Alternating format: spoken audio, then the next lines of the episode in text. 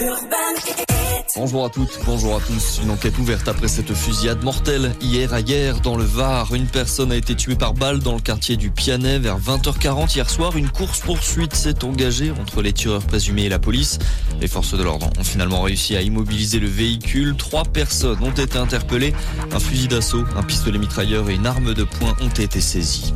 Sept ans après la mort d'Adama Traoré, la justice confirme l'interdiction de manifestation prononcée par la préfecture du Val d'Oise.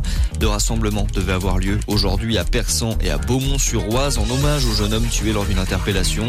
Le comité Adama a décidé de maintenir une manifestation en donnant rendez-vous à 15h place de la République à Paris.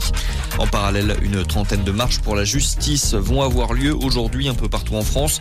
Mobilisation à l'appel de plusieurs syndicats et associations pour dénoncer les violences policières. Un nouveau témoignage contre Hiromi Rollin, la compagne de l'acteur Alain Delon visée par deux plaintes, l'une pour harcèlement moral et détournement de correspondance et l'autre déposée par Anthony Delon, le fils de l'acteur, pour violence volontaire, abus de faiblesse et harcèlement moral. Hier soir, c'est un ami d'Alain Delon qui a témoigné. Il a décrit une situation de quasi-bouclage autour de l'acteur qui était devenu impossible à voir ou à joindre.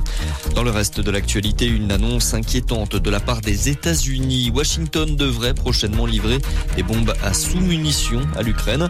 Une nouvelle aide militaire, mais des munitions très décriées qui dispersent des explosifs sur une large zone et qui peuvent rester actifs pendant plusieurs années avant d'exploser. Une centaine de pays ont signé un texte en 2018 qui vise à interdire ce genre d'armes susceptibles de faire des victimes civiles.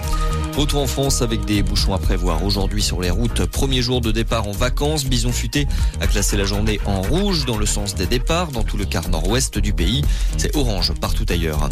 Et puis en cyclisme, nouvelle victoire de Jasper Philipsen sur le Tour de France. Le coureur belge s'est imposé hier à Bordeaux à l'issue de la septième étape du Tour. Le Danois Jonas Vingegaard reste en jaune devant son principal concurrent au général, Tadej Pogacar. Bonne journée à tous.